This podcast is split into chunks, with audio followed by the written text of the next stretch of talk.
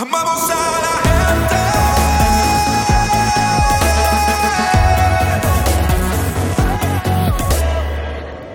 Hoy comenzamos una serie aquí, me, dio la, me tocaron, a, a mí me tocó la bendición de comenzar la serie, amando su palabra.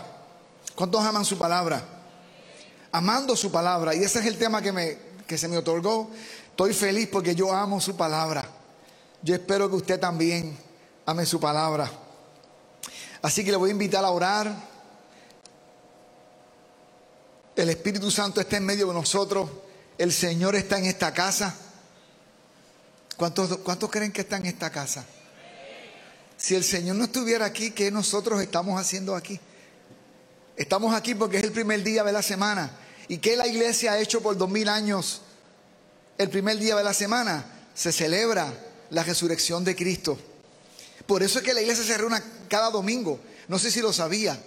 Esta costumbre, esta ortodoxia, esta tradición de reunirse cada primer día de la semana, o sea, domingo, a celebrar al Señor, es porque los, los creyentes desde un principio se reunían domingo, número uno, esperando que el Señor los levantara en las nubes por la expectativa que tenían, y dos, porque había que celebrar la resurrección de Cristo. Y eso estamos haciendo aquí, por eso cantamos y celebramos. Y la presencia del Espíritu Santo está en medio de nosotros. Hermano, Dios está en esta casa. El Espíritu de Dios está en esta casa y Él es el que edifica esta iglesia. Oras conmigo. Padre, yo te bendigo en esta hora y bendigo la palabra que, que voy a compartir con los hermanos. Y mira esta serie que, que va a comenzar hoy por medio, Señor, de, de este servidor. Pero te ruego, Padre, que los próximos domingos, cada uno, Señor, de los expositores que se levanten en esta plataforma, edifiquen, edifiquen esta casa, Padre, en el nombre de Jesucristo. Que la iglesia sea edificada, Señor, con esta serie que hoy va a dar comienzo. Espíritu Santo, inspíranos, inspíranos a la palabra, Padre, en el nombre de Jesús. Inspíranos en esta mañana. Que no salgamos iguales de aquí, que salgamos, Padre Santo, eh, eh, reflexivos que ten, tengamos una mirada, Señor amado, introspectiva de lo que tú quieres hacer en este tiempo y lo que quieres hacer por medio de nosotros.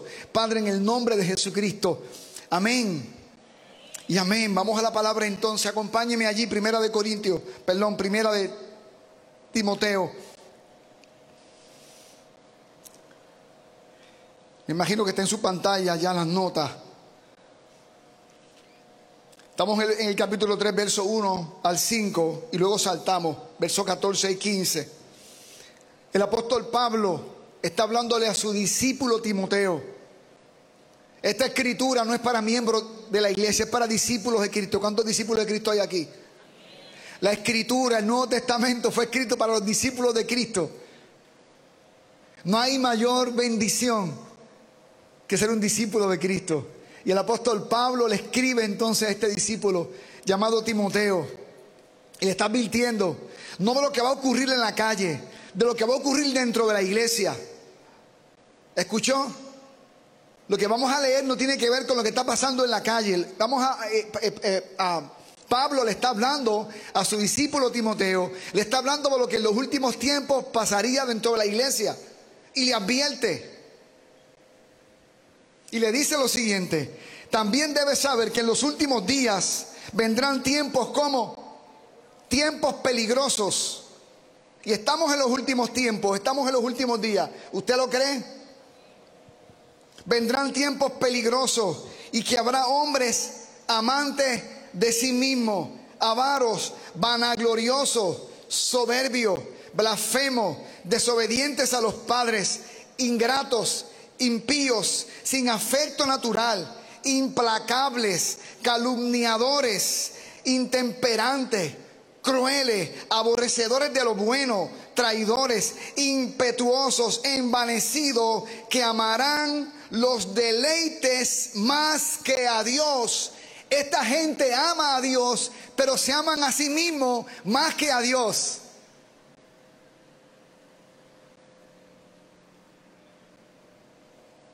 Este listado no es el listado de lo que está ocurriendo afuera. Pablo está hablando, advirtiendo a este joven discípulo. Es lo que va a ocurrir dentro, en tiempos finales, dentro de la iglesia.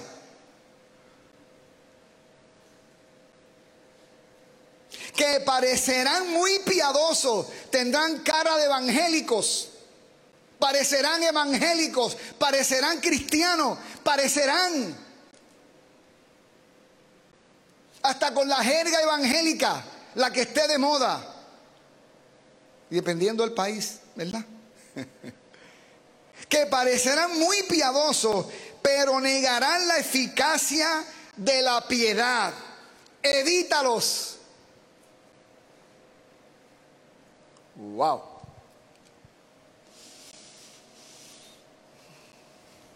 Estamos en tiempos finales y la cosa se va a confundir. Pero la forma de saber quién es quién es por el fruto del Espíritu. Es observar la obra del Espíritu Santo en esa persona.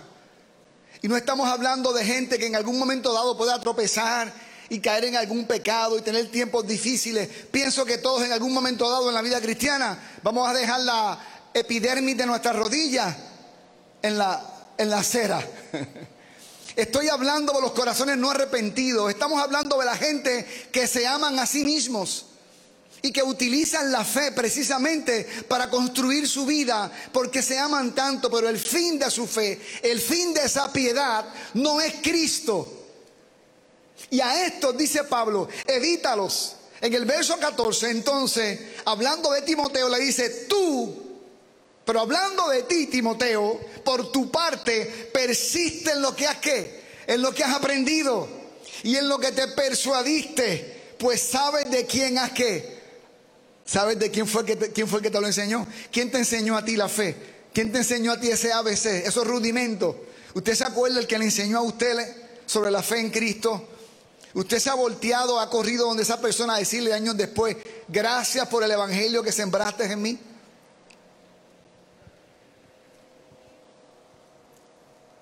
Pues sabes quién, sabes de quién has aprendido. Escucha, hermano, a los que disipulan a otros. La fe cristiana no se enseña por medio de un estudio bíblico. Sí, se enseña también, ayuda. Los estudios bíblicos ayudan. La fe cristiana se enseña. El discipulado tiene que ver con modelaje, cómo yo vivo. La fe cristiana no es algo que yo le enseño a un salón a los demás y yo lo hago, pero tiene que ver mucho más en la forma en que yo vivo y, lo, y los que me quieren seguir entonces pisan donde yo piso y se supone que yo pise tras de Jesús.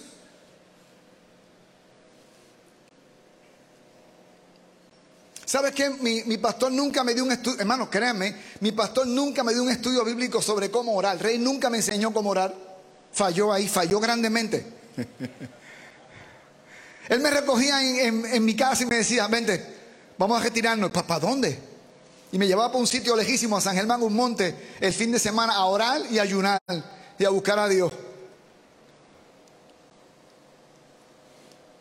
Y los demás jóvenes estaban en otras cosas. Yo estaba en el monte aburrido, comiéndome un cable el fin de semana. Y el próximo mes me buscaba otra vez.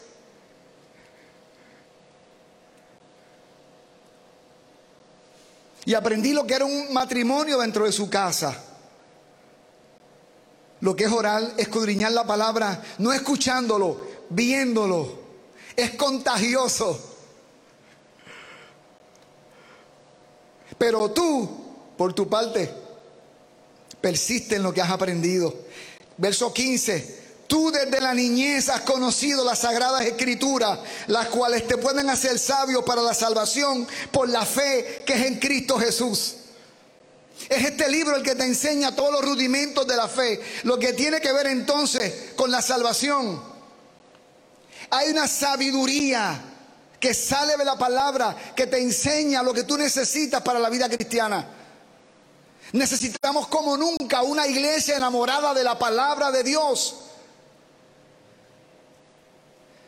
Mi fuerte siempre ha sido orar. Ese ha sido siempre el fuerte mío. Tú me invitas a orar y ayunar, pues, nos vamos por ahí lo que tú quieras. Pero sabes qué, hermano, mi debilidad e-, era la palabra hasta que me casé. Hace 27 años.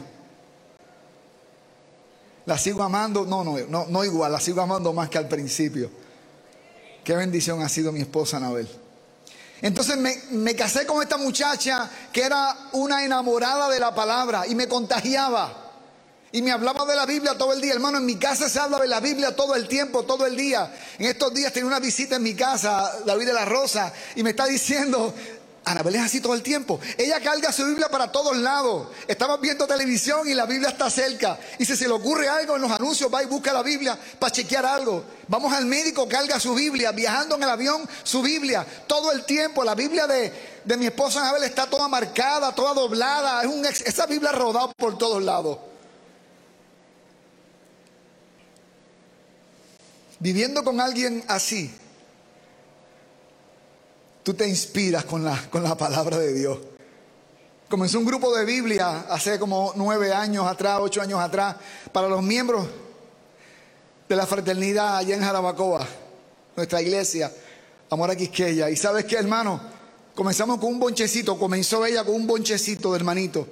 El grupo creo que está rondando los, los 500 personas ya, de varios países, lectura cronológica de la, de la Biblia. Hay hermanos aquí entre, entre nosotros que lo hacen.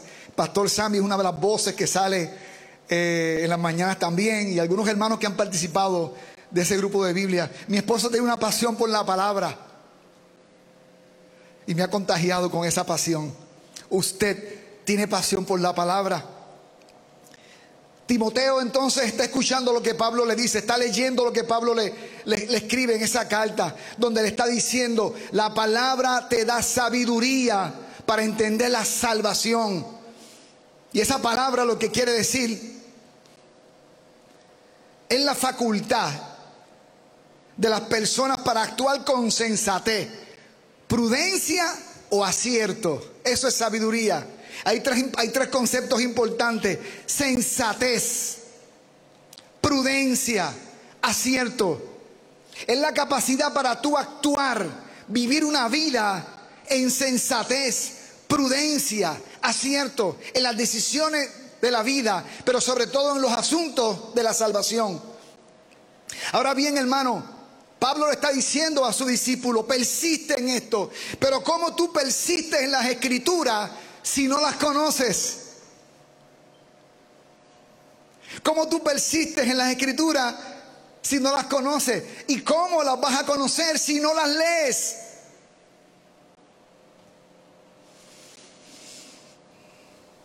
Voy a hacer una pregunta con el permiso de ustedes. ¿Usted me permite hacer una pregunta? Levánteme la mano los que han leído la Biblia completa de tapa a tapa. Alguna vez, por lo menos alguna vez en su vida. Unas pocas manos. Me dieron una instrucción cuando yo me convertí. Dos instrucciones. No te enamores en el primer año. Yo duré cinco. La segunda instrucción fue, ya estaba rey preocupado. Me dice, pues tú, tú eres pastor, tú no puedes ser soltero, tú tienes que casarte. Pues yo no quería enamorarme. Yo decía, no, rey, como Pablo, como Pablo. Hasta que vi a Anabel y se fue Pablo a... Anabel fue la culpable. Y lo otro que me dijeron fue, tienes que leer la Biblia de tapa a tapa. Y cuando acabe, empieza otra vez. Tienes que conocer el texto de la escritura, tienes que leerlo. La Biblia hoy día está electrónica, está en español, en inglés, está en todas las formas, de todas las maneras, para niños, para gente que se casó, para solteros. Dígame, existe Biblia para, para damas, Biblias para señoritas, Biblias para niñas, Biblias para todo el mundo, para todo el que quiera. Dios habla hoy, Dios habla ayer, Dios sigue hablando. Hay todas las versiones posibles y las siguen mejorando. Pero yo sospecho que es cuando la iglesia lee menos el texto. ¿Cómo puedes amar algo que no conoces? ¿Cómo puedes amar a Dios? Si no conoces lo que la palabra enseña, este libro tiene que ser parte de tu vida. Tienes que tragarte esta Biblia y que esto esté en, tu sistema operativo, en la forma de pensar. Esto es lámpara. Cuando tú vas a caminar, esta es tu lámpara para que seas prudente, seas certero en tus decisiones. Pero no puede pasar.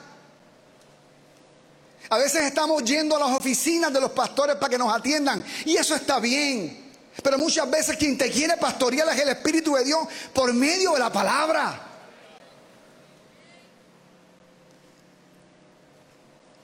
Si no la lees, ¿cómo la vas a conocer? Dios nos hace sabios, o Dios nos hace sabios en todo lo, lo conveniente o lo concerniente a nuestra salvación. Por medio de la palabra tú entiendes la salvación, tú entiendes de qué se trata esto, pero es por medio de la palabra, entiendes por qué estás aquí, por qué Dios te creó. Por medio de la palabra entiendo la salvación y entiendo a mi Salvador.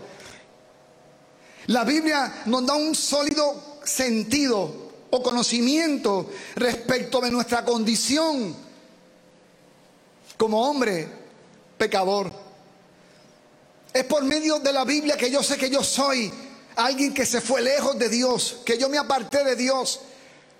Es por medio de la Biblia que yo me siento pecador.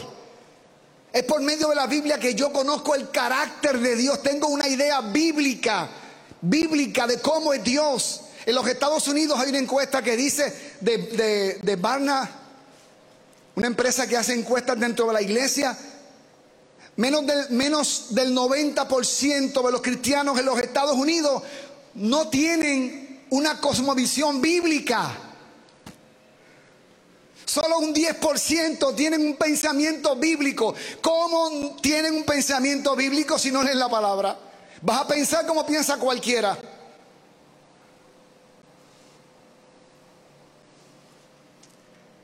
La Biblia me da la idea correcta del Dios correcto.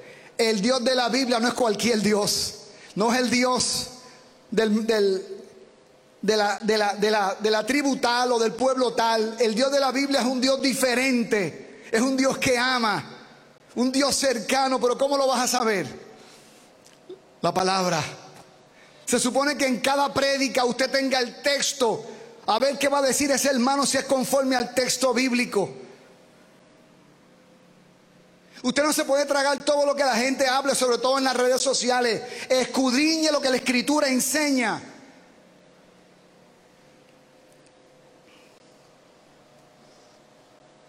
Está conmigo aquí.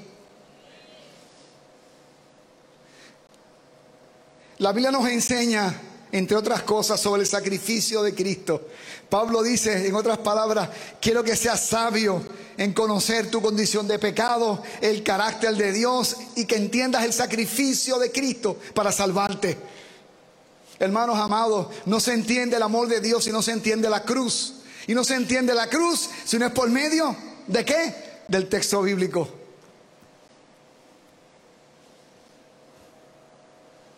¿Y sabes qué más hay aquí, hermano? Y podría estar toda la mañana y no es la idea.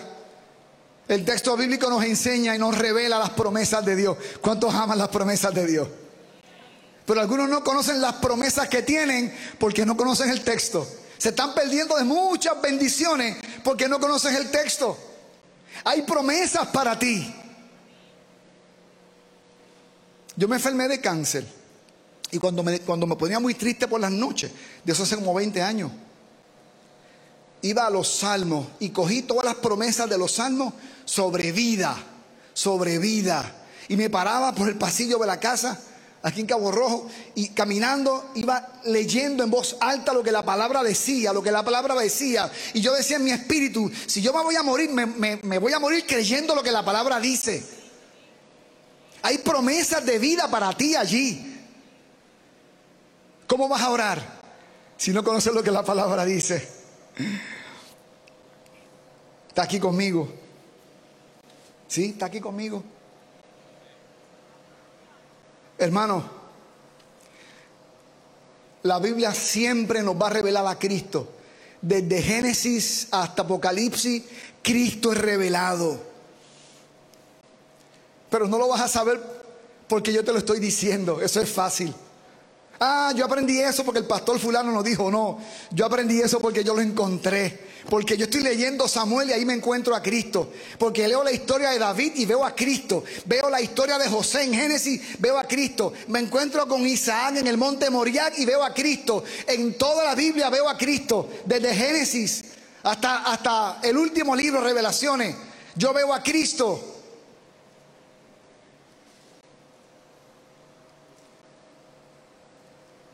Si abriste tu Biblia hoy porque estás en el culto y durante la semana no lo haces, hermano, Hoy nos vamos a arrepentir aquí y vamos a la palabra.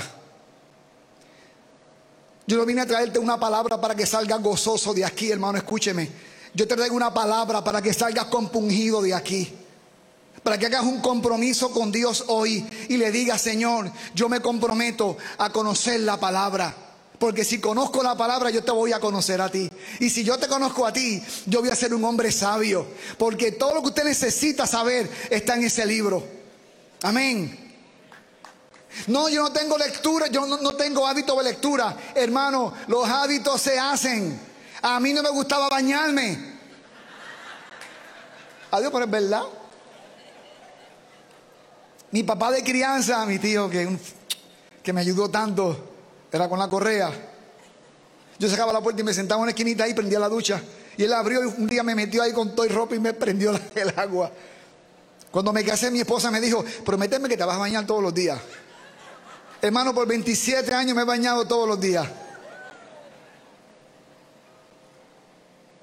Los hábitos se construyen. En nuestra escuela de discipulado dura un año. Nadie sirve, nadie sirve en nuestra iglesia si no pasa por esa escuela discipulado un año. En ese año tienen que leer la Biblia completa de tapa a tapa. 14 libros y servir todos en la, en la puerta, en el parqueo, en todos lados. Pero tienen que leer la Biblia. No disipulo a nadie si no lee la Biblia. Ajá, y entonces, ¿de qué va a hablar? Harry Potter va a hablar. Star Wars va a hablar. Avenger. De lo que hay en tu corazón sale de qué? Sale por la boca y si en tu, y tu corazón no hay palabra, lo que va a salir son frases muy religiosas, pero no bíblicas.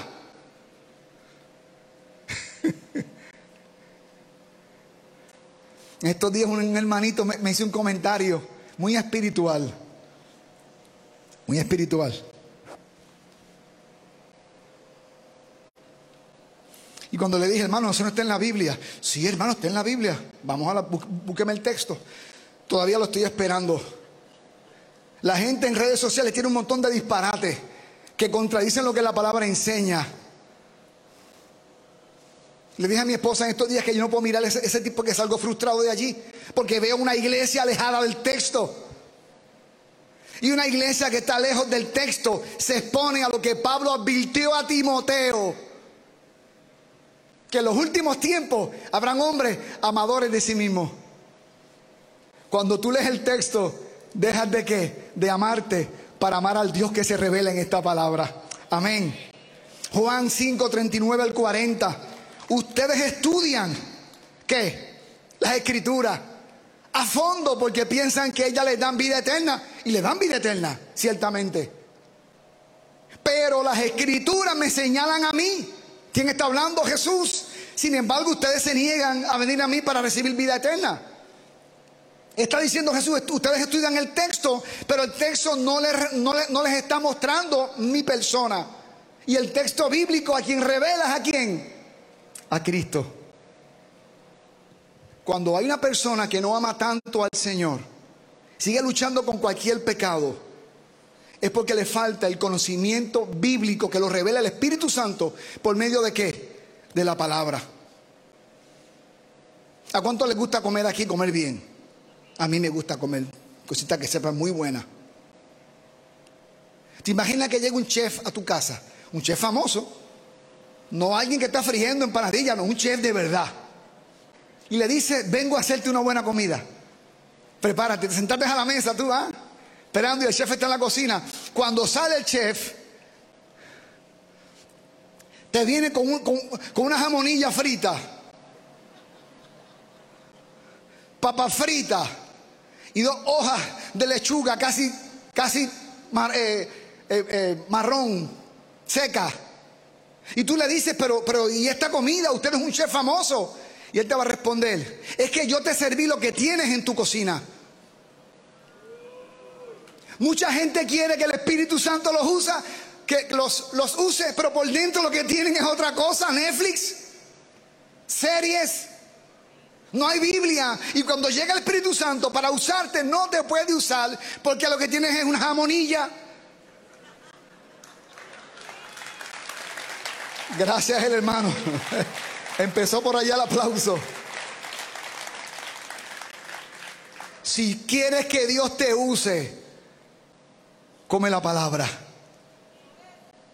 Le decía en el carro ahorita a mi esposa y a, mi hija, repasando, lo mismo que le digo a los, a los líderes, a los pastores allá. El que mucho habla en el púlpito, en la célula, tiene que leer más. Si hablaste seis mil palabras, léete doce mil. Tienes que leer más, más de lo que hables.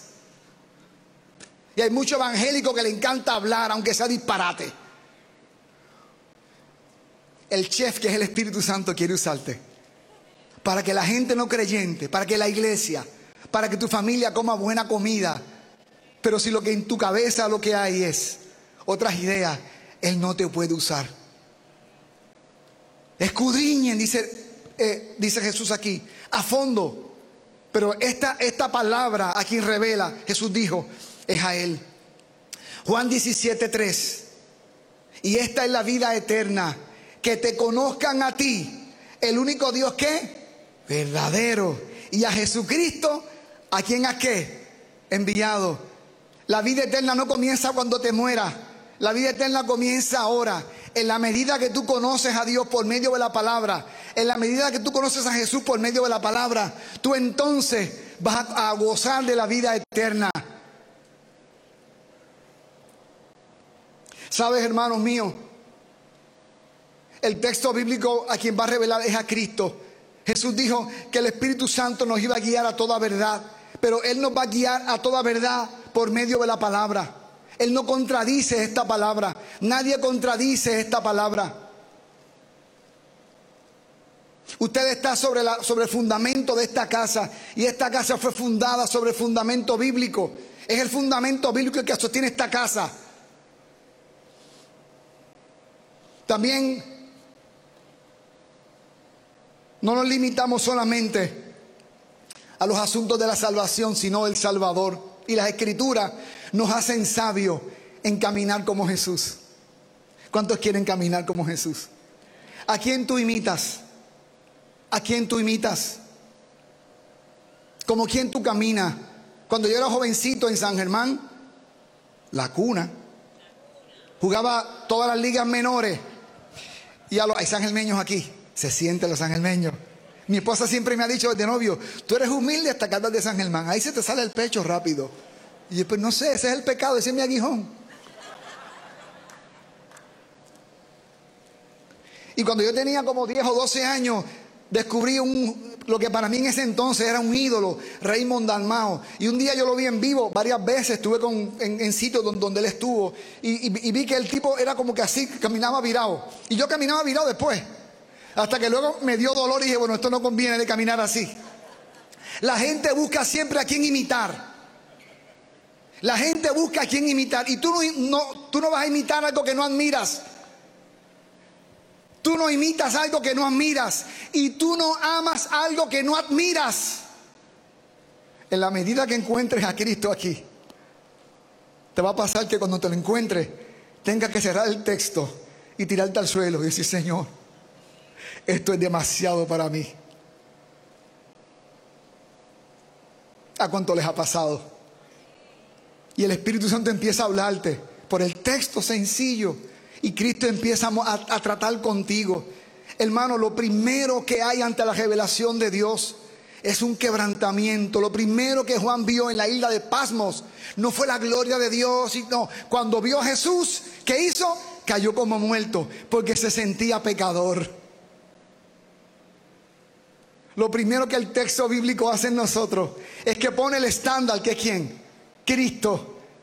Y entonces cuando tú te mides con Cristo, terminas entonces a sus pies diciendo, Señor, yo todavía estoy bien lejos, bien lejos de esta realidad. Porque el texto bíblico está para que tú imites a Cristo. ¿Cuántos quieren imitar a Cristo? Vea la palabra. Vea la palabra. Usted hoy sale de aquí con el compromiso que usted va a comerse esta palabra. Empiece en los evangelios. Empiece en los evangelios, termine en Apocalipsis, se va a Génesis y, va a terminar en, en, Malaquía. Y no va a decir, no entiendo esto, no, no importa, siga comiendo, siga comiendo, aunque no sepa nada, siga comiendo, siga comiendo. En la próxima vuelta usted lo va a entender. Y cuando ese texto esté allí, el Espíritu Santo lo va a usar. Ha habido textos en la mañana que yo los leo y digo, Señor, aquí no entiendo ni papa, pero lo leo. Y en la tarde ya el Espíritu Santo en la vida diaria trata conmigo. Y digo, ok, lo que leí esta mañana. Dios quiere que tú camines como Él, como su Hijo Jesucristo. Santiago 3, 13, 17.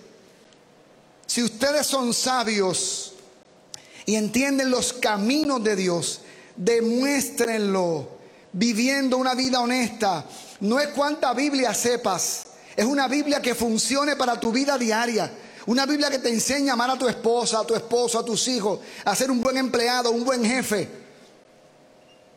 La Biblia te convierte en un Cristo más pequeño, un Cristo puertorriqueño. Demuéstrenlo viviendo una vida honesta y haciendo buenas acciones con la humildad que proviene de la sabiduría que da la escritura. Pero si tienen envidias, amargas, ambiciones egoístas en el corazón, no encubran la verdad con jactancias y mentiras. Pues la envidia y el egoísmo no forman parte de la sabiduría que proviene de Dios. Dichas cosas son terrenales, puramente humanas, demoníacas. Pues donde hay envidia, ambiciones egoístas, también habrá desorden y toda clase de maldad. Sin embargo, la sabiduría que proviene del cielo es ante todo pura. También ama la paz, siempre es amable, dispuesta a ceder ante los demás. Está llena de compasión y del fruto de buenas acciones. No muestra que favoritismo y siempre sincera. Esta sabiduría que viene de la palabra de Dios te convierte en una persona piadosa como Cristo. No dije perfecta. Amén. ¿Cuántos no son aquí como yo? Perfecto. Tiene un profesor que decía, nadie es perfecto, pero yo sí, porque el nombre era así, perfecto. Yo, qué bien. Hay dos sabidurías, la que viene de tu mente, de tu carne, la astucia Dicen allá tigueraje, el tigueraje tuyo o la sabiduría de Dios. Te va mal dentro del matrimonio por el mucho tigueraje, pero no porque estás usando lo que la Biblia enseña. ¿Está conmigo aquí? ¿Ya ve por qué me mandaron lejos a mí? Me abren la jaula dos o tres veces al año y ya. Y ya, y ya. Sigue. Amarra ese loco por allá. En un monte estoy, en un monte. Pero un monte lindo, pero un de la Apache, ya, ya, ya, han ido allá. Monte lindo. Proverbios 1 del 7, el principio de la sabiduría es el temor al Señor. Los necios desprecian la sabiduría y la enseñanza. Pero usted no es un necio, usted es sabio. Amén. Está sentado en esta casa, es sabio. Y termino con esto. Oh, fui puntual con el tiempo, Señor, gracias. Estoy siendo más sabio. La ley de Jehová, Salmo 17, 19, 7. La ley de Jehová es, ¿cómo? Perfecta. La filosofía griega no lo es. Los otros filósofos tampoco. La palabra de Dios es perfecta. ¿Que qué? Convierte el alma. Un necio a un sabio. Un mal hijo a un buen hijo. Un pésimo empleado al mejor. Un jefe negrero al mejor jefe. Un mal puertorriqueño, un buen puertorriqueño. Eso lo hace quién? La palabra. El testimonio de Jehová y las promesas que ha hecho y la revelación que ha dado es fiel. Y hace sabio. ¿Cuántos son sencillos aquí? Simples en su forma de pensar. Así yo era hasta que me encontré con la palabra. ¿Sabes qué, hermano? A veces me encuentro en la oficina con problemas tan complejos, matrimoniales. Yo atiendo muchas parejas que no son creyentes. Y Dios los echa hacia adelante. Cuando llego a mi casa y pasa el día que reflexiono, digo, Señor, esto es el Espíritu Santo. Aquí no hay otra cosa. Ahora bien, ya cerrando en el último minuto.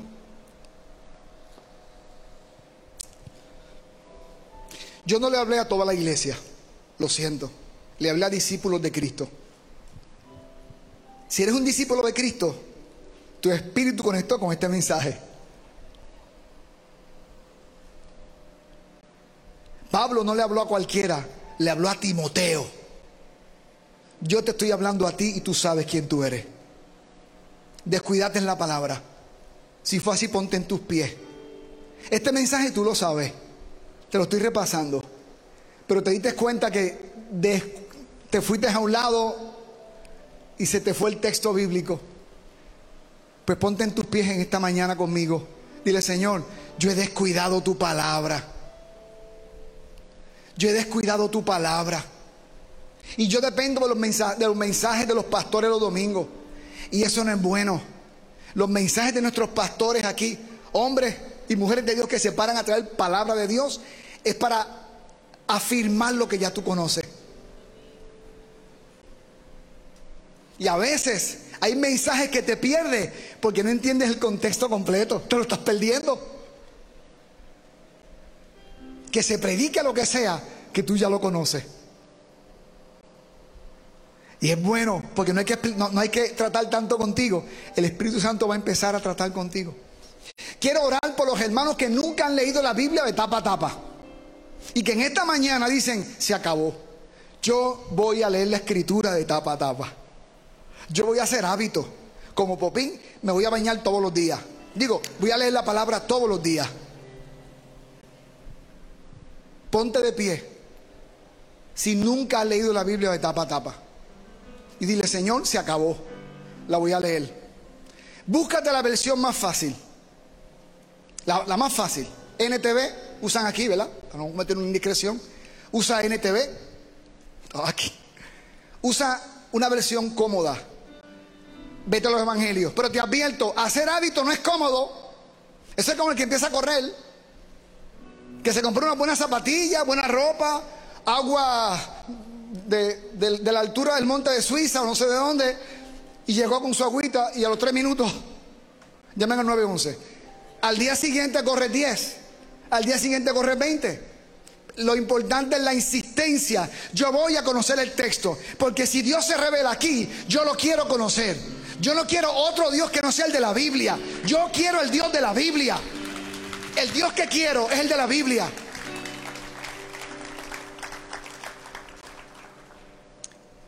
Vamos a orar. Señor, gracias por tu palabra. Gracias por tu palabra. Queremos amar tu palabra. Porque si amamos tu palabra, te vamos a amar a ti.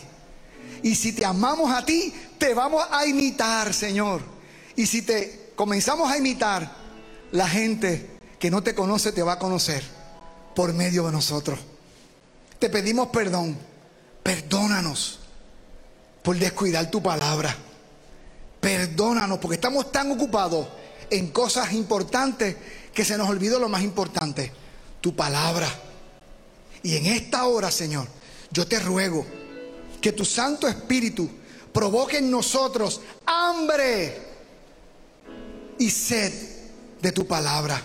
Señor, hay lugares donde el texto bíblico no ha llegado todavía, donde los creyentes anhelan una Biblia, donde los creyentes no tienen la Biblia en su idioma.